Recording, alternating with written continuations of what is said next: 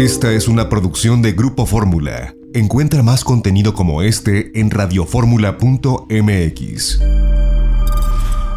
Fórmula. Fórmula. Design. Design. Materiales. Showrooms. Mobiliario. Creadores. Y diseño de alta gama en Fórmula Design. Con David Solís. Con David Solís. Fórmula Design.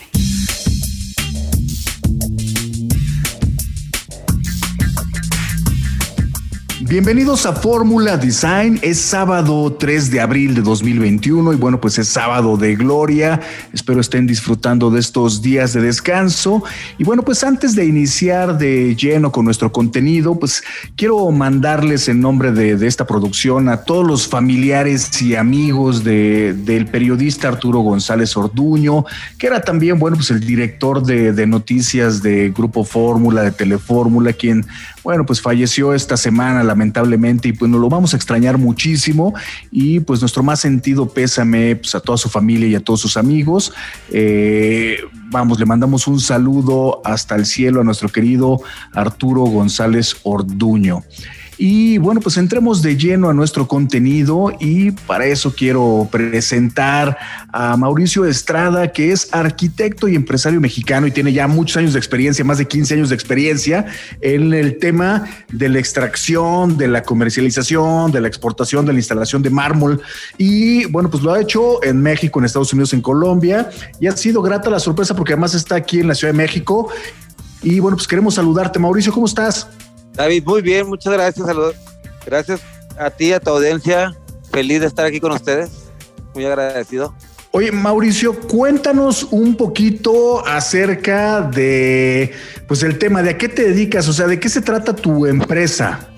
Mira, mi negocio se llama Imperial de Mármol. Es una marca que yo generé y creé hace 15 años con la necesidad de hacer la comercialización de lo que es el mármol nacional.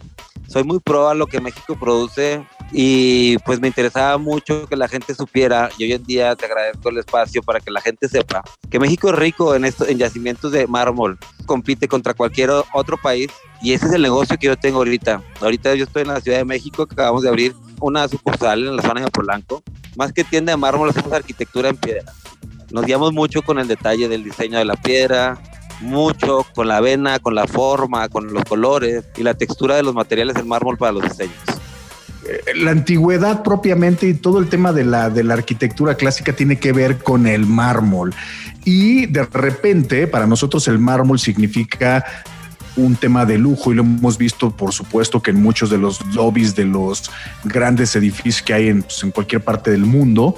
Pero ¿cómo podemos hacer nosotros? A lo mejor tenemos una casa pues, no tan grande y no queremos que sea a lo mejor una casa súper lujosa, pero sí queremos incorporar piezas de mármol en nuestra casa. ¿Se puede? ¿Qué tan caro es? Te agradezco esa pregunta y sabes que es mucho de lo que yo he luchado día con día en hacer la publicidad de, los materiales que yo vendo. Anteriormente se pensaba que el mármol era para gente de un cierto nivel adquisitivo alto. Hoy en día comercializamos mármoles nacionales y de todo el mundo y pues están al alcance del presupuesto de cualquiera que quisiese tener algo atemporal, algo que sea un pequeño lujo y un pequeño capricho. Como digo yo, el capricho de la naturaleza está en cada una de las venas, las vetas y los tonos de los materiales. ¿Qué tan caro es? Es tan caro como el capricho del cliente. Tenemos mármoles en pesos y tenemos mármoles en dólares. Los mármoles nacionales están alrededor de 500 pesos, 200 pesos el metro cuadrado, dependiendo del formato. Y también tenemos mármoles de importación que están alrededor de 60 a 300, 700 depende si es una piedra semipreciosa y nos podemos ir hasta en 1500 dólares.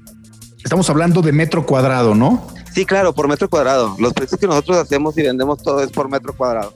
Oye, Mauricio, y ahora cuéntame algo también interesante, porque también el tema del mármol casi siempre lo pensamos o en los pisos o lo pensamos en los baños, ¿no? Y de vez en cuando también decimos se mete a la cocina pero yo últimamente también he visto que la gente se acerca con las personas que venden mármol o los marmoleros como los conocemos para decirles, oye, hazme una mesa de mármol. ¿En dónde, qué aplicaciones puede tener el mármol?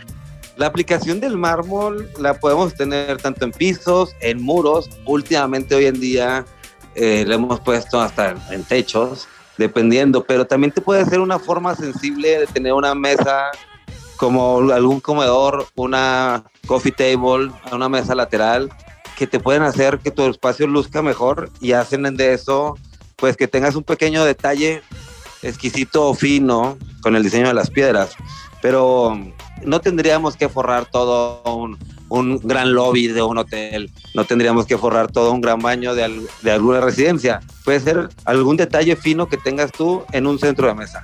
Ahora bien, Mauricio, el tema de, bueno, pues de los mármoles, ¿qué está de moda? ¿Qué está de tendencia? Porque también sabemos que puedes encontrar, yo he visto mármoles, por ejemplo, verdes, ¿no? En algunos baños digo, muy lujoso de repente, digo, esto está bien interesante, pero también he visto mármoles rosas, ¿no? Pero a ver, cuéntanos ahorita qué es lo que la gente está consumiendo, qué está de moda. También he visto mármoles un poco de diseño complicado, rebuscado, que siento que podrían pasar muy rápido de moda y se van a ver anticuados, ¿no?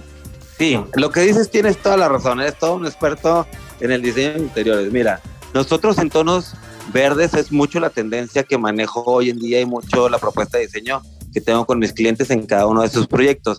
Pero al igual es un destello de color o un detalle en alguna de sus áreas. Los mármoles blancos siempre son atemporales. El movimiento que tenga el mármol también tiene que ser muy sutil, porque como bien lo dices, si llegase a ser un mármol que tiene mucho movimiento o mucha vena, puede llegar a ser cansado y con el transcurso del tiempo puede llegar a verse viejo. Así es. O sea, tú más bien estás aconsejando como de repente irnos hacia los tonos neutros, ¿no? Yo he visto, por ejemplo, también el tema de los grises, está muy de moda, como que con el gris no te equivocas, ¿no? Eh, con el gris, por supuesto, con los beiges, ¿no? Que los he visto por mucho tiempo. Y cuéntanos también un poquito los diferentes tratamientos que puede tener el mármol, porque he visto, por ejemplo, el mismo mármol, o sea, la misma piedra, digamos, en un interior y en un exterior. Entonces, en un exterior lo he visto de repente, pues un poquito más o arrugado o picado o y algunas veces he escuchado que dicen al trapo, ¿no? Entonces, ¿qué tratamiento se le puede dar al mármol para poder también encontrar dentro de la misma pieza diferentes texturas? Mira, lo que le pido a la gente es que se atreva, siempre hay que romper esa zona de confort. Entonces, el meterle algún destello de color en alguno de tus áreas sociales, en, en tu baño de visita, siempre tiene que ser algo más exótico, más extravagante para que no te llegue a cansar y si te llegue a sorprender y tenga el efecto wow que yo le llamo a cada uno de los proyectos que yo manejo en ciertas áreas. Las texturas. Las texturas dependen mucho de la colocación de los mármoles. Pueden ser tanto interiores como exteriores. En interior, para mí no hay forma más hermosa que luz con material, un mármol, tanto nacional como importado, que sea brillado. Eso yo creo que sería la correcta instalación. Pero hay gente que también en exterior ponemos mucho lo que es el acabador leather, o el acabado al trapo, que también se le llama cepillado. En español hay varias formas de decirlo. En inglés, pues le, llamamos leather. Y el mantenimiento, la piedra natural es tan simple que no deja de ser piedra. Tú puedes hacerlo con una, un trapo húmedo y, y limpiar la superficie y esto no tiene más ciencia. Pero siempre es recomendable que al momento que te terminen de instalar tus piezas en tu proyecto, apliquen un sellador eh, los selladores es lo que te permiten que disfrutes, que vivas tu proyecto y que no tengas miedo al tránsito de los líquidos que existen en todas las casas que nosotros tenemos. O sea, y más si es que lo llevas a tener alguna cocina y no le pase absoluto nada, absolutamente nada, perdón. Pues hasta lo más simple, ¿no? Una copa de vino tinto.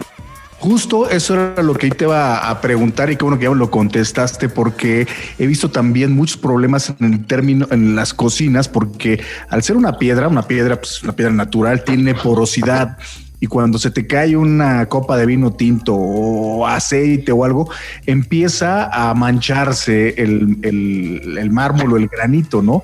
Entonces ahora que dices con este tema de los cuarzos y un poco de resina o este tratamiento que tiene, ya podrías tener una cubierta de cocina que no absorba estas, eh, vamos, este tipo de líquidos, ¿no?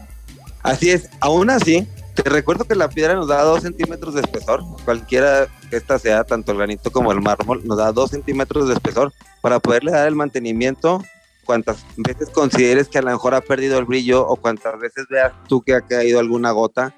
Hoy en día la tecnología ha avanzado bastante.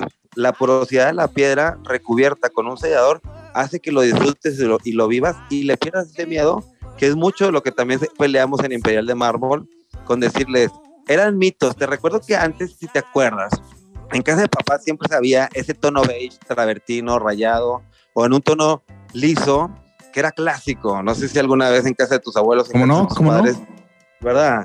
Este tono fue el que nos echó a perder la vida a todos los marmoleros hoy en día, porque la gente le tuvo mucho miedo y mucho temor a todo lo que absorbía, porque era demasiado. Los travertinos en piedras naturales tienen un 70% de porosidad. Es una piedra muy porosa, a diferencia de un mármol que es 100% duro. Y un limestone o una caliza que se le llama, tienen un 10% de porosidad. Entonces, he ahí la definición que aunque seamos todos mármoles, dentro de la familia de los mármoles existen ciertas distinciones. Y pues el travertino fue el causante de todo este meollo del asunto. De todo. Oye, Mauricio, ¿Qué ya finalmente, ¿dónde eh, podemos encontrarte? Redes sociales, ¿dónde podemos tener contacto contigo? Estamos en Instagram, arroba Imperial de Mármol. En Facebook estamos igual como Imperial de Mármol. Y síganos, tenemos más de no- 90 mil followers hoy en día gracias al servicio, la atención y pues los buenos productos que manejamos aquí. Mauricio, muchísimas, muchísimas gracias por compartirnos más de lo que es el mármol. Muchas gracias. Gracias a ti, gracias a tu espacio y pues consumamos lo que produce México, Mármol Nacional. Me parece perfecto. Muchas gracias y vamos a ir a un corte y regresamos para más de Fórmula Design. Nos vemos pronto. Hasta luego. blew down the doors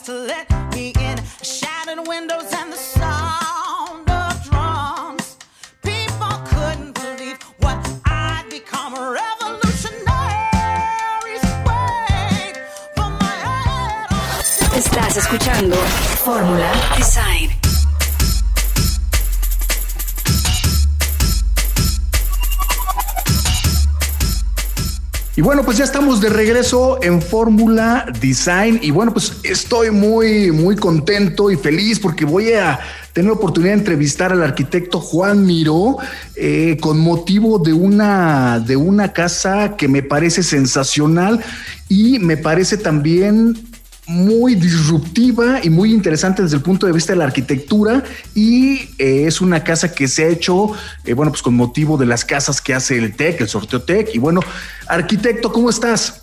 Muy bien, muy bien, encantado de estar aquí con vosotros. Oye, cuéntanos un poquito acerca de, de- del proyecto. Vamos a empezar a describir la casa, pero es una casa eh, no tradicional, es una casa que empieza a ser este, y, o sea, es interesante por el tema de las formas, ¿no? Es interesante porque hay que atreverse y en esta ocasión, pues la arquitectura se nota muy atrevida. Sí, no, el- en realidad es, eh, es- está muy inspirada en el, en, el, en el lugar, aunque parece, aunque no lo parece, ¿no? Porque no, no hay mucha información a lo mejor en lo que, en lo que tienen las fotos, pero no sé si ha estado en San Pedro, Monterrey. Hay unas montañas extraordinarias en la ciudad y, y la casa tiene un, un- una posición muy, es- está en un sitio muy bonito, cerca del casco antiguo de San Pedro, o sea que se puede ir andando a la plaza principal de Benito Juárez, en el centro de San Pedro.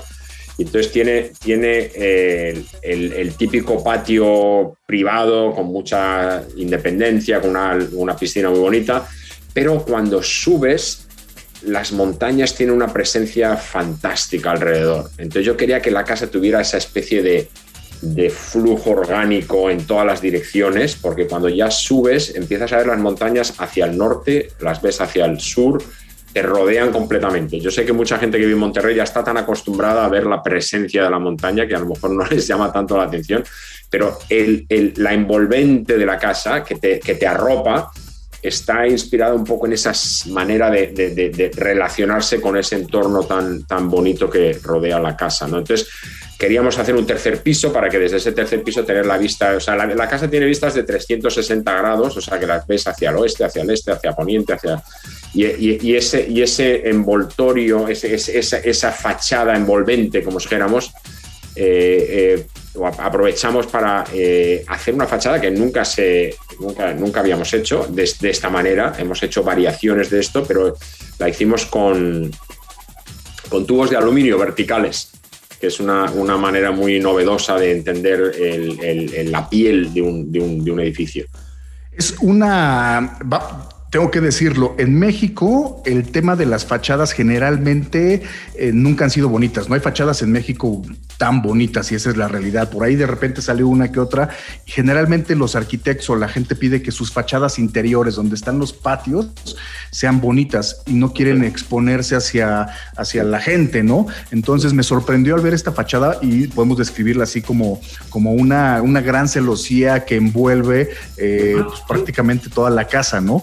Entonces, ¿Qué pasa? A ver, Juan, yo quiero preguntarte algo que me parece que también es importante. Las casas del sorteo Tech tienen varios retos. Uno Sí. de ellos es que tienes que diseñar para que se pueda construir en un tiempo determinado. Sí. Eso funciona para, una, ah, para un arquitecto, veo que sí, pero ¿cuáles son los retos más importantes cuando te dicen, oye, tienes que diseñar algo que se pueda construir rápido? Ya, no, en realidad eh, nosotros yo siempre digo que como arquitecto es una de las uno de los aspectos del proyecto que hay que tener en cuenta. A veces que hay que hacerlo muy rápido. A mí me gusta cuando se tiene que diseñar rápido. Yo siempre digo que cuando hay demasiado tiempo, hay veces que los, los, los clientes tienen mucho tiempo para, para estropear las cosas. Entonces, hay veces que es bueno que se puedan tomar decisiones muy rápido. Cuando hicimos el, cuando hicimos el circuito de Fórmula 1 aquí en Austin, hay gente que dice es una presión, pero me encanta ese tipo de presión de tener que diseñar rápido porque ya te digo que muchas veces se toman decisiones mejores cuando se tiene menos tiempo a veces, ¿no? Pero bueno, en este caso el reto es, para mí el reto de las casas tech, yo no conocía las casas del sorteos tech hasta que me invitaron y me explicaron el proceso. Entonces, primero que no tienes un cliente en sí, ¿no? Es decir, la casa es una casa que no se sabe quién es el que va a vivir ahí porque, porque se hace un sorteo. Me explicaron, me pareció un concepto completamente eh, sorprendente. Ni en España ni en Estados Unidos había oído algo así. Una institución académica que crea una casa para generar fondos para becas para estudiantes. Y me pareció fascinante la, la idea, de decir, vamos a ver, estamos haciendo una casa para que se generen ingresos para que los estudiantes puedan atender la universidad. Para mí eso es lo principal que me atrajo. Luego me atrajo mucho, me dijeron, no, la casa pegada a ti va a ser una que hizo Antonio, eh, o sea, la primera que hice fue hace tres años, esta es la segunda que hacemos. Entonces, la primera, pues, es- había una casa de Alberto Campo Baeza pegada a la nuestra, Tatiana Bilbao está haciéndola después de la que venía después, o sea, que Monterrey parece que había invitado a arquitectos de Monterrey siempre a hacer las casas de sorteos y de pronto decidieron ampliarlo. Arquitectos, me parece que ahora alternan uno de Monterrey y luego arquitectos pues de, reconocimiento internacional. Ese es un poco el- el criterio. Y me pareció muy bonito el concepto y sobre todo que esté, se abra al público. O sea, la casa se abre al público y la gente puede ver arquitectura, mucha gente que no tiene oportunidad de ver arquitectura interesante, la puede ver sin pagar nada. Sabes que hoy en día, pues no sé, hay, hay, hay, hay pocas oportunidades para que la gente vea arquitectura de calidad. Entonces, eso nos atrajo mucho y la idea de que se generen eh, ingresos, pues me atrajo mucho. Entonces, no es un proyecto para, para generar ingresos como arquitecto, pero es una buena causa y es una buena tradición y el hecho de que hayan ampliado a arquitectos internacionales pues me parece muy bonito porque se ven casas ya de gente, es relativamente nuevo desde que hacen el programa este ampliando a arquitectos internacionales. Y, y la gente con la que he tratado siempre han sido muy profesionales, muy eficientes, los plazos son muy cortos, tiene razón David, pero tienen buen equipo y en este caso tienes que ser como muy preciso en entender las cosas que son eh, importantes que mantengas de, de, de, de, del criterio que ellos siguen de cuestión de programa y de, y de necesidades, ¿no? del, del, número de, estacionamientos, del número de dormitorios, pero sabes que tienes que poder incluir algo que no es necesariamente lo mismo que ya has hecho. Y en este caso esa fachada envolvente es algo que peleamos para que para que se pudiera hacer y la gente de sorteo respondió porque no es una cosa fácil de, de, de, de cuantificar o, o de, detallar porque no, es, no hay una que ya hayan hecho antes ni, ni, puedan comparar, pero, pero fue, un, fue un éxito porque se encontró una, un fabricante eh, de, de, aluminio, Coolprum, que habíamos trabajado con ellos. Hicimos nosotros una torre en, en Monterrey antes y ya vi que eh, la gente que trabajó en la... Eh, hicimos una celosía muy bonita en, la parte baja de la torre y entonces encontramos un socio muy bueno que sabemos que tenía buena capacidad de producción y de calidad de, ejecución y pudimos usarlo de una manera que en corto plazo pudimos responder al reto de cómo ejecutarlo de manera que Sorteos Tech no viera que era como un, un camino que no nos iba a llevar a, a, buen fin. O sea que fue en ese sentido un éxito. Oye, Juan, y algo que, que- que realmente hay que destacar es sí, el tema de la fachada, pues te sorprende, lo ves, y es, un, es una fachada que no has visto nunca.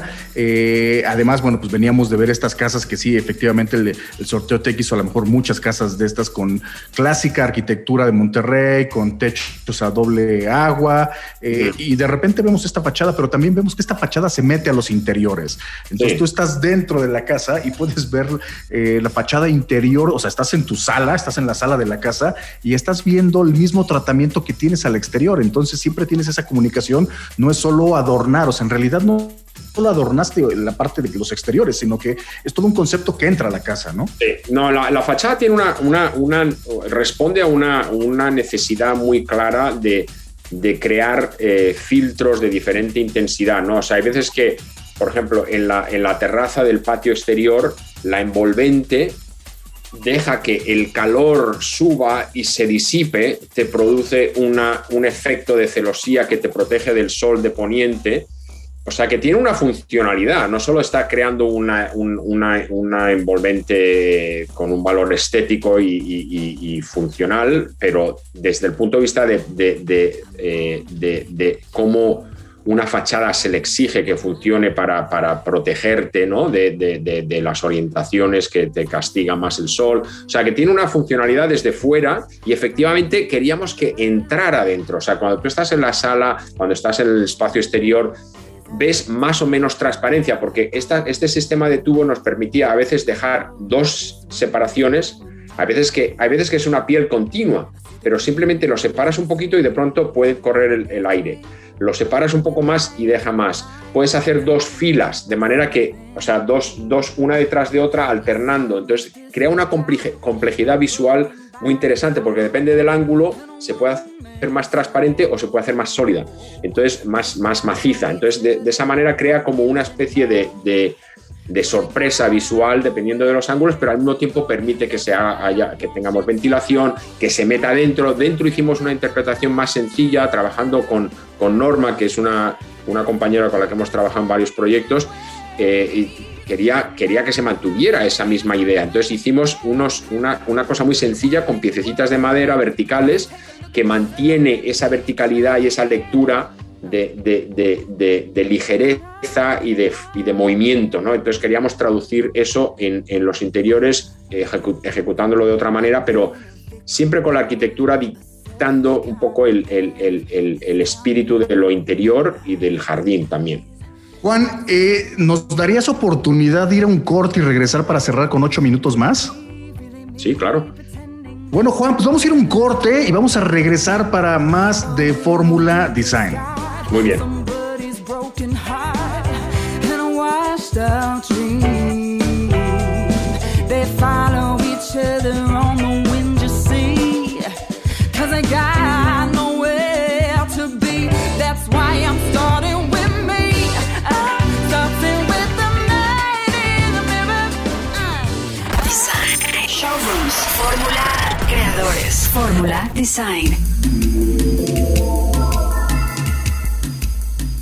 Y bueno, pues estamos de regreso en Fórmula Design y bueno, pues estamos platicando con el arquitecto Juan Miró, eh, bueno, que ha desarrollado, ha diseñado una casa, eh, la última casa para el sorteo Tech y es una casa, bueno, pues sensacional, tienen que verla, entrar a la, a la página, ya conocen la página de internet de sorteostech.mx, se van a tener toda la información y van a tener la oportunidad de ver estas maravillosas imágenes. Estábamos platicando de, de la fachada y bueno, Juan, el arquitecto Juan nos estaba contando de que esta fachada, pues desde luego que es una fachada que llama la atención, pero también es una fachada que pues desde luego está perfectamente diseñada y perfectamente pensada también para controlar el tema de las temperaturas que hoy en día tampoco se puede pensar en hacer una, una arquitectura que no se lleve bien con, con el medio ambiente, ¿no, Juan? Y una de las cosas interesantes y que yo te quería preguntar es el reto que también tiene que ver con ajustarse a un presupuesto. Cuando a veces un cliente te puede encargar una casa, un edificio y a veces el presupuesto podría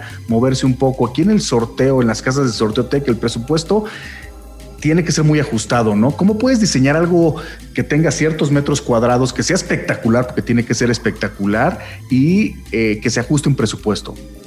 Bueno, eso es un reto en general de todos los proyectos, ¿no? Todos los proyectos tienen eh, eh, un presupuesto diferente. Yo siempre digo que el, sabemos que se pueden hacer cosas bastante, bastante feas con mucho presupuesto, ¿no?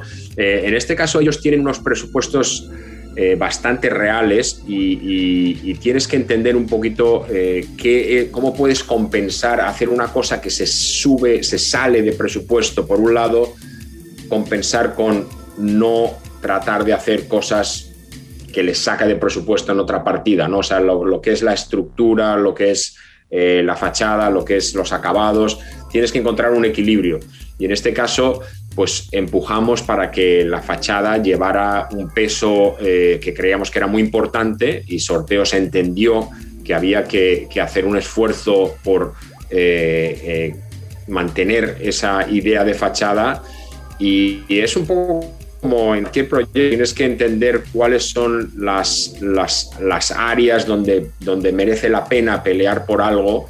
Y cuando digo pelear no es que no hayas, nos hubiéramos peleado, sino como que eh, compensar cuando estás trabajando en un proyecto donde puedes eh, meter más eh, intensidad de, diseño y, y de innovación para, para, conseguirlo si consigues que no se pasen otras partidas del proyecto. ¿no? Entonces, en este caso es un proyecto bastante, bastante eh, riguroso en muchos, muchos sentidos. ¿no? La estructura funciona, aunque tengamos, tengamos el voladizo de la terraza, que es bastante eh, interesante porque no hay columnas, pero se consigue con, con, con, la profundidad de las, de las vigas de hormigón.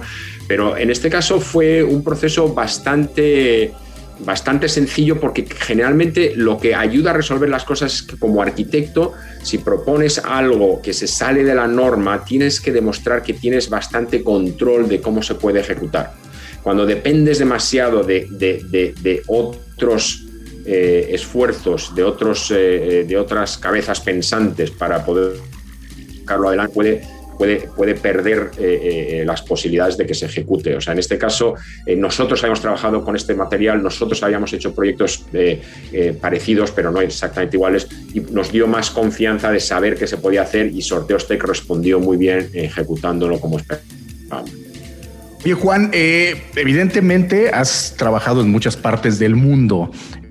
La verdad es que en tu página, cuando em, empezamos a ver lo que hace la página del arquitecto para todos aquellos que quieren conocer más de la obra es mirorivera.com y ahí van a encontrar una gran cantidad de proyectos en muchas partes pues, del mundo, ¿no?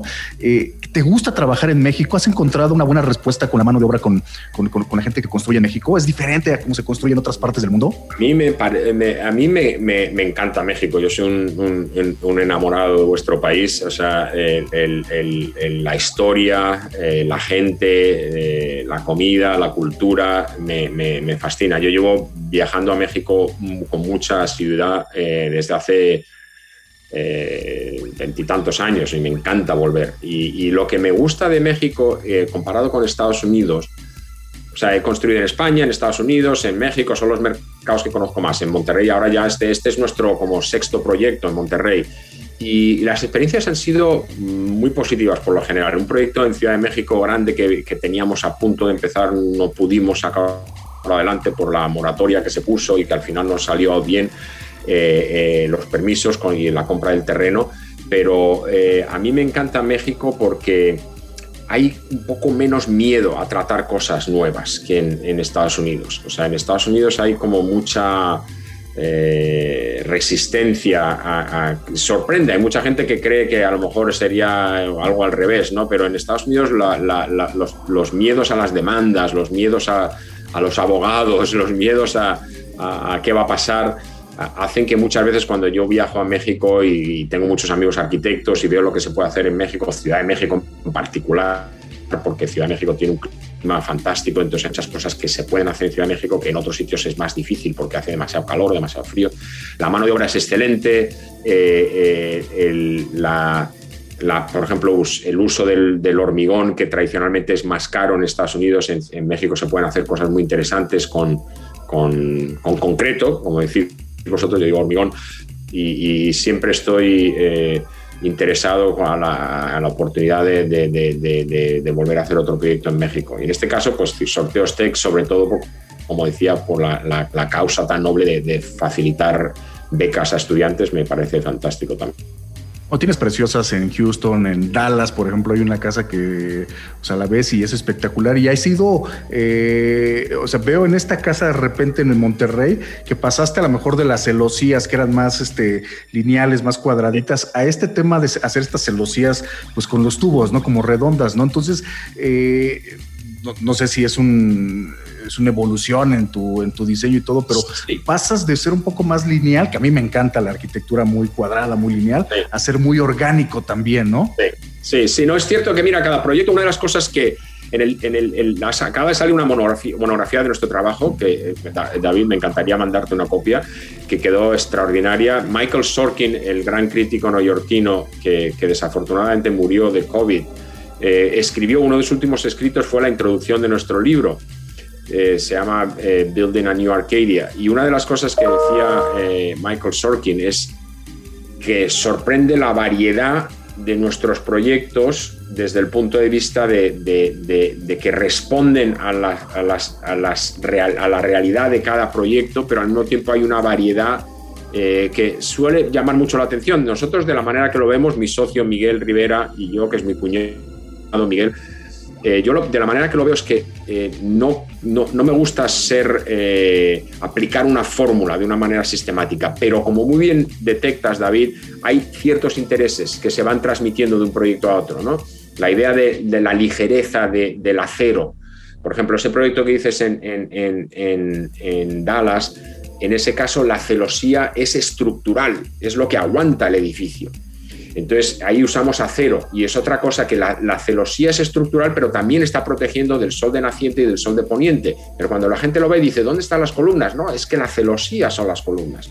O sea, que hay una manera de integrar ideas que evolucionan, que pasan de un proyecto a otro de una manera diferente, pero hay una sensibilidad que yo creo que sí que conecta todo, como explicaba muy bien Michael Sorkin en su escrito. O sea, hay que los proyectos sean muy diferentes. Por ejemplo, la torre de Fórmula 1 también tiene curvas, también tiene una, una, una relación a otra escala, porque obviamente ahí los, los tubos eran de 8 pulgadas en vez de la- las celosías de más ligera. Pero hay, hay, hay una, una manera de, de explorar de un proyecto a otro que, que- que es lo que hace que para nosotros como arquitectos sea interesante, en vez de repetir lo mismo, de tratar de, de buscar eh, innovación, incluso en proyectos con, con plazos cortos y con clientes que no existen, como el proyecto de sorteos Tech, pero en este caso yo pensaba que los clientes eran los chicos estos que se van a llevar la beca. Eso es lo que me, me- Sí, sí, sí. me motivaba, ¿no? Aunque ellos no vayan a vivir ahí, pero me motivaba el saber que ellos son, yo los veía a ellos como mis clientes, ¿sabes? Es una Bueno, cosa... Es un, es un proyectazo el de sorteos Tech. Yo creo que no hay una, una idea así en el mundo. Y la verdad es que lo han hecho muy bien. Y creo que ahora está siendo todavía mejor porque están eh, tomando esa oportunidad para innovar con arquitectura. Entonces, eh, y eso le ha cambiado también hasta cierto punto la idea de la arquitectura en Monterrey. Cada día los arquitectos están innovando más y siempre los arquitectos van y se fijan qué están haciendo los, los, los que están haciendo las casas del TEC. Siempre van a ver Sí, por dónde va.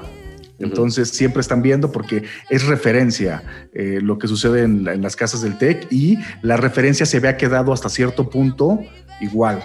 Entonces ahora está cambiando mucho. Entonces, Juan, muchísimas gracias por contarnos más acerca de este proyecto en Monterrey. Muchísimas gracias a ti, David. Encantado. Siempre que, que hay una oportunidad de hablar de arquitectura, me encanta que tengáis un programa de radio sobre esto. Felicidades y, ánimo a seguir, a seguir enviando mensajes de- de- de la importancia del buen diseño y la buena arquitectura en este mundo. Y bueno, para nuestros radioescuchas, tienen que entrar a la página, es www.mirorrivera.com. Ahí van a encontrar pues, un montón de, de proyectos y van a darse cuenta de eh, lo bueno que está sucediendo en la arquitectura contemporánea. Juan, muchísimas gracias. Muchas gracias. También ahí tenemos una página de Instagram también, si, si, si alguien es Claro. Sí, sí. Muy bien. es, es Miró Rivera, me imagino. Sí, es, eh, me parece que es at, eh, arroba Miro Rivera Arc. Perfecto, pues vamos a ir un corte y regresamos para más de Fórmula Design.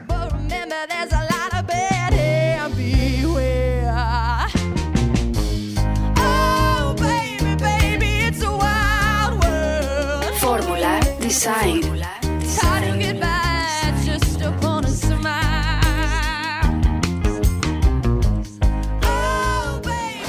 Estás escuchando Fórmula Design.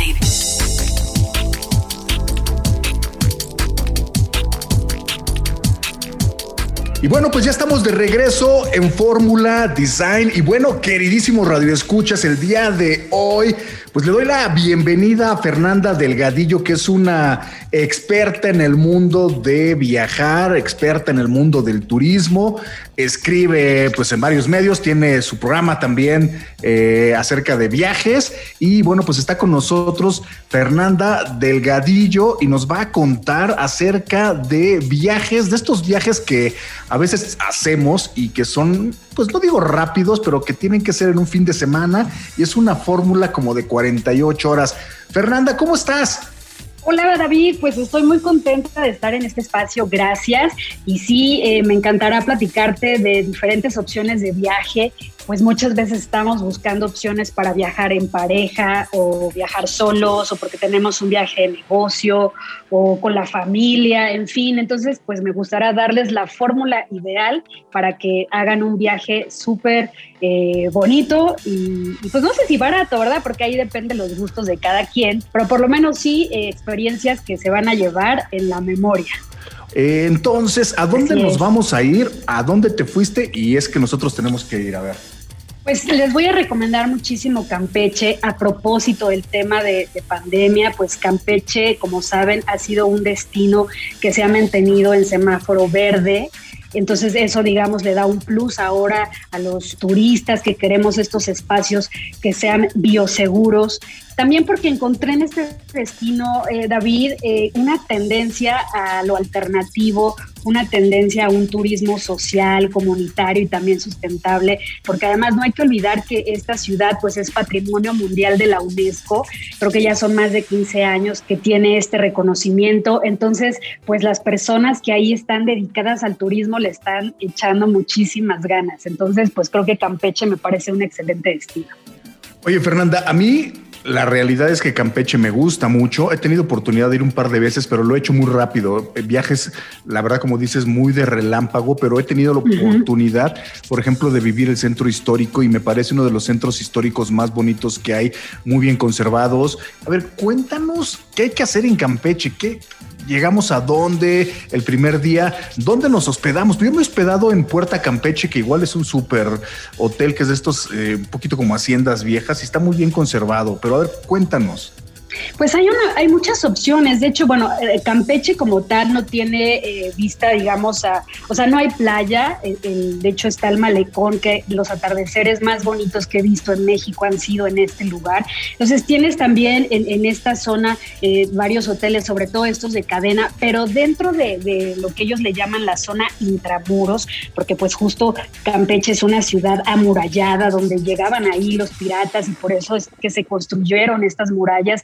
Entonces, dentro de la zona que es este, intra, intramural, pues hay hostales, eh, también hay hoteles boutique. Hay un lugar muy bonito que se llama Casa Balché, es un hostal boutique que tiene una terraza muy privilegiada porque da eh, la vista hacia la catedral, esta catedral también tan tan antigua de Campeche que, bueno, lleva ya eh, desde el siglo XVII. Entonces, yo creo que ese es un lugar emblemático donde ustedes se pueden hospedar. Y ya una vez que llegan en, en su primer día, pueden hacer un recorrido en tranvía, saliendo justamente desde la plaza principal o también conocida como Plaza de la Independencia. Y bueno, en este tranvía puedes hacer un recorrido por los barrios más emblemáticos de la ciudad.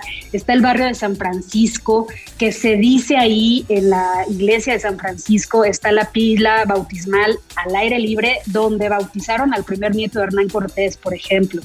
También puedes hacer un recorrido por el barrio Guadalupe, que ahí es donde antes vivían estas personas adineradas, españolas y criollos. Entonces eso le da un toque muy especial a toda la arquitectura de esa zona.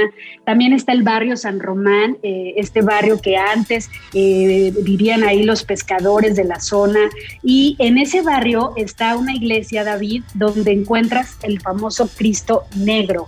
No sé si has escuchado hablar de, de este, eh, pues esta estructura de madera pero le dicen el Cristo negro porque está hecho de madera eh, de ébano, que justamente tiene esta tonalidad oscura. Entonces dicen que es muy milagroso y bueno, yo no sabía que este Cristo eh, fue tallado por un escultor italiano. Entonces en todas las travesías desde España, Italia y que llegaban a esta zona del, del Golfo de México, en Campeche, pues es cuando lo traen.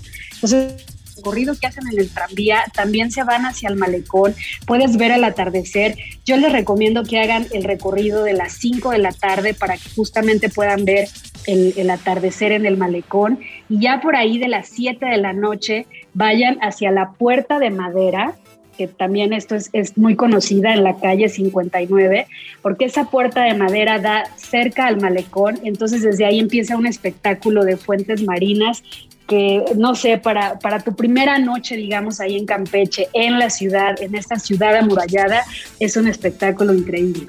Oye, Fernanda, a ver, ya fui al malecón, ya lo caminé, ya me asolé, ya fui a la puerta de madera, ya vi las fuentes, qué padres están, ya hasta fui a la iglesia y me encantó, pero ya me dio sed, no me he podido tomar ni una cerveza, ¿dónde me la tomo? Pues ahí lo que te recomiendo es cualquier bar que esté en la calle 59. Así tal cual, o sea, en la 59 es donde vas a encontrar cual, cualquier cantidad de terrazas, todo está al aire libre, ahí donde tú quieras llegar, ahí te van a ofrecer una, una, cerveza riquísima o lo que tú gustes tomar, botanas y demás.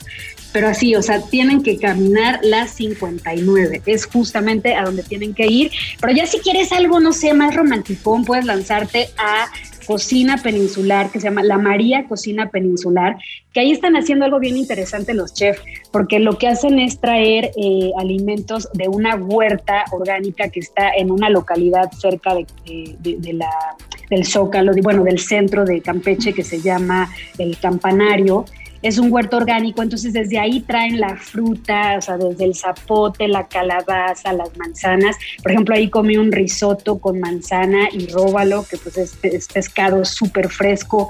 Entonces están tratando de hacer esta cocina de autor, pero con alimentos orgánicos de las huertas que están en la zona. Entonces ahí también les súper recomiendo ese lugar. Fernanda, a mí me, me, gustó Campeche, te digo, no lo conozco a fondo. Se está convirtiendo también en un destino para las personas que quieren tener su casa de, de fin de semana y creo sí. que Campeche se está abriendo mucho, ¿no? En ese sentido, ¿no?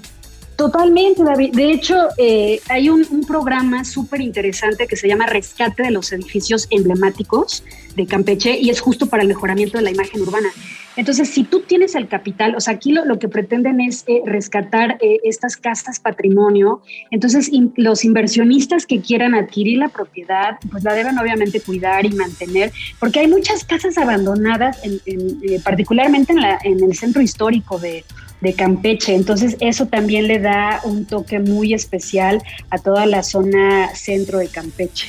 Fernanda, pues eh, muchísimas gracias por contarnos de un destino, un lugar que la verdad me parece fantástico y que de repente no tenemos en el mapa. Está muy padre Campeche, hay que visitarlo, hay que ir, tiene buenos hoteles, tiene buena arquitectura y de repente hasta puede ser una buena opción para comprar una casa de fin de semana o como inversión. Así es, y bueno, no, no duden en ir, por ejemplo, al refugio Samán o también ir al mercado verde, porque yo creo que Campeche está siendo un destino súper alternativo, muy ecochic, y pues está ahí la opción para hacer también otros recorridos. La Isla Guada, un pueblo mágico del que pocos hablan, pero es un lugar también súper, súper bonito. Entonces, pues para cualquier información, David, pues contacten las redes sociales de la pareja viajera o Fer Delgadillo FM y con muchísimo gusto les puedo dar más tips de viaje. Querida Fernanda, muchísimas gracias por contarnos un poquito más de lo que se puede hacer en este maravilloso lugar que es Campeche. Y bueno, nos tenemos que despedir, pero no sin antes recomendarle que vayan a su kiosco y busquen nuestra revista Design Hunter. Ahí ahí podrán encontrar un poquito más de lo que hacemos y de la arquitectura y diseño de lo que sucede en nuestro país. Pero bueno, está en kioscos, es la nueva edición y nosotros por lo pronto nos despedimos, no sin antes agradecer en la operación a Flavio Reyes y en la producción a Alan Ferreiro. Esto fue Fórmula Design. Nos escuchamos la próxima semana.